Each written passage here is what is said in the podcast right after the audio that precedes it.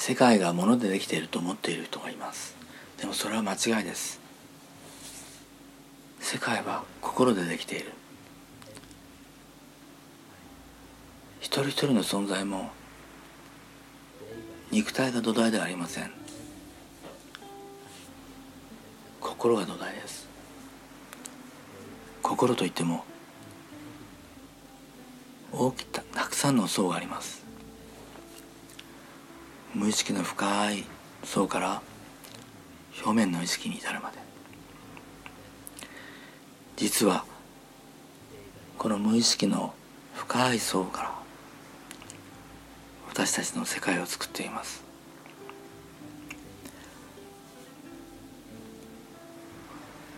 存在というのは本当は関係性にしかありません。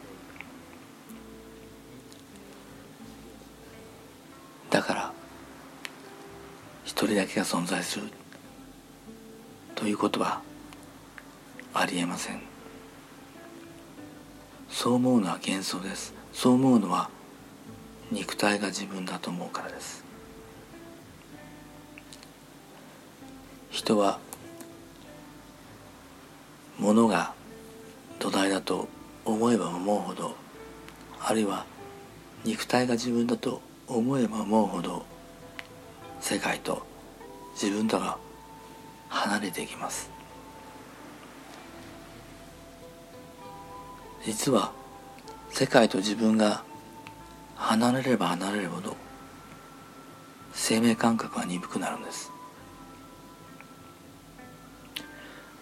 世界と自分が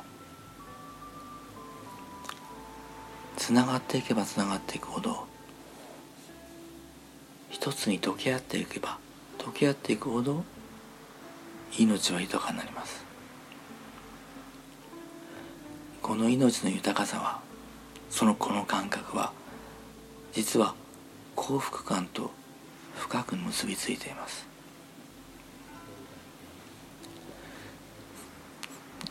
だから物が土台だと思って肉体が自分だと思ってそれがはっきりとしていればしているほど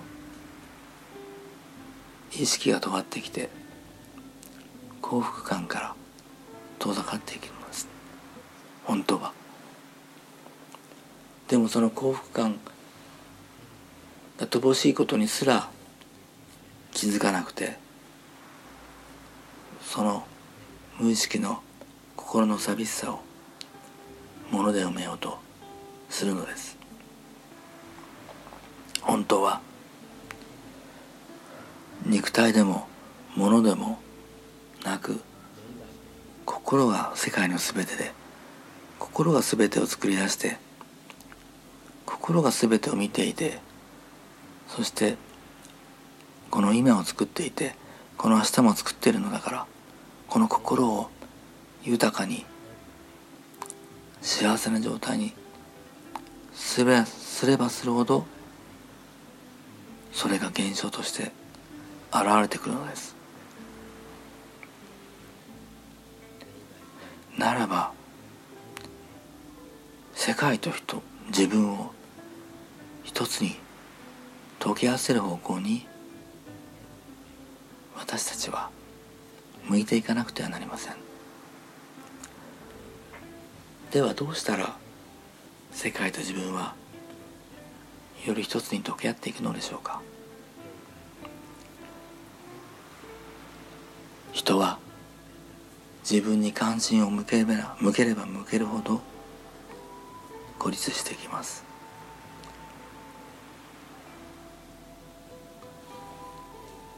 孤立すればするほど心が寂しくなっていていってそして人から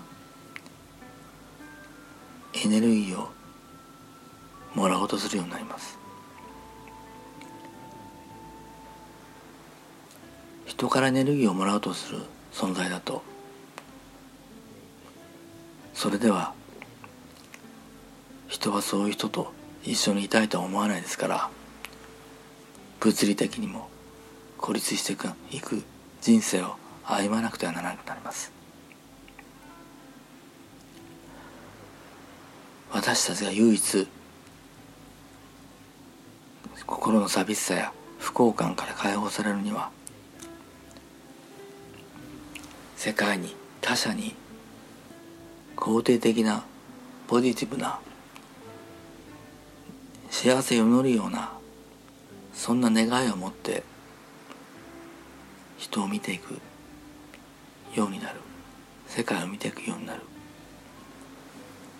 そういう必要があります。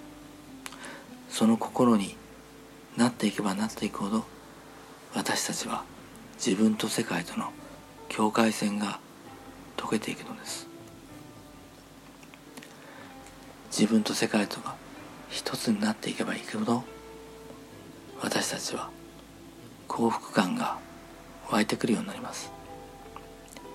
でもその幸福感はどこから来るのかといえばそれは人や世界を我がこととしてその幸せを願うという心の中から湧いてくるのです。それが人を幸福な人生に生きさせるただ一つの道です。